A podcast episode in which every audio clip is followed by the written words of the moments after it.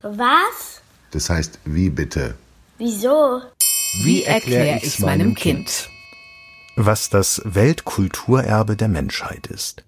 Von Fridtjof Küchemann. Am Anfang war der Dom von Aachen.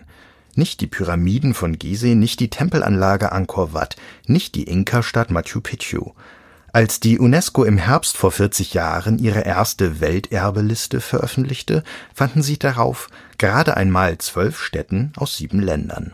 Aber es war ja nur ein erster Schritt, dem inzwischen jährlich weitere Schritte folgen, so dass es mittlerweile mehr als 1000 Welterbestätten gibt, von denen mehr als 800 als Kultur und knapp über 200 als Naturerbe geführt werden. Wenn wir in den Ferien verreisen, stehen also die Chancen nicht schlecht, dass wir in die Nähe solcher Orte kommen.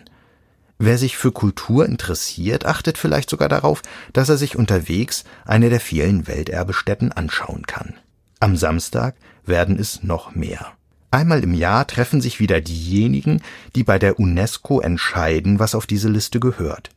Jedes Land, das mitmachen möchte, darf zwei Kandidaten benennen und erklären, was an ihnen so bedeutend ist, dass sie auf die Liste gehören. Und dann wird es spannend.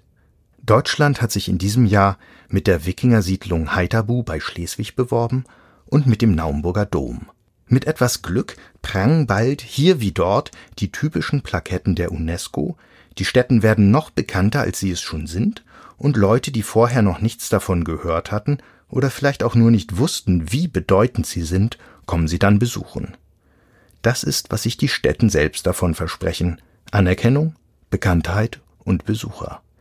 Aber sie müssen natürlich auch versprechen, sich besonders darum zu kümmern.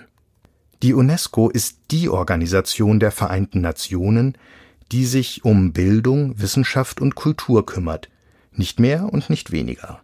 Sie selbst kann die Welterbestätten nicht beschützen, das können nur die Länder selbst, in denen die Stätten zu finden sind.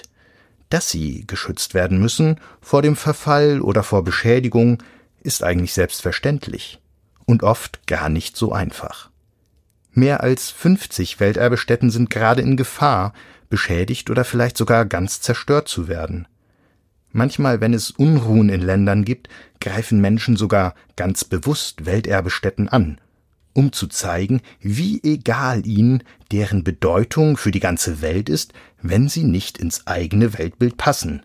In Bamiyan in Afghanistan zum Beispiel sind vor 17 Jahren riesengroße Buddha-Statuen von radikalen Muslimen zerstört worden, die für diese Kunstwerke einer anderen Religion nur Verachtung übrig hatten.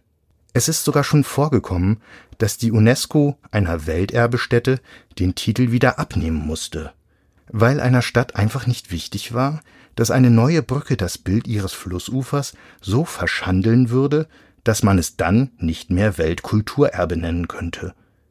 Das ist nicht in irgendeinem armen Land in einer umkämpften Gegend passiert, sondern hier in Deutschland, in Dresden.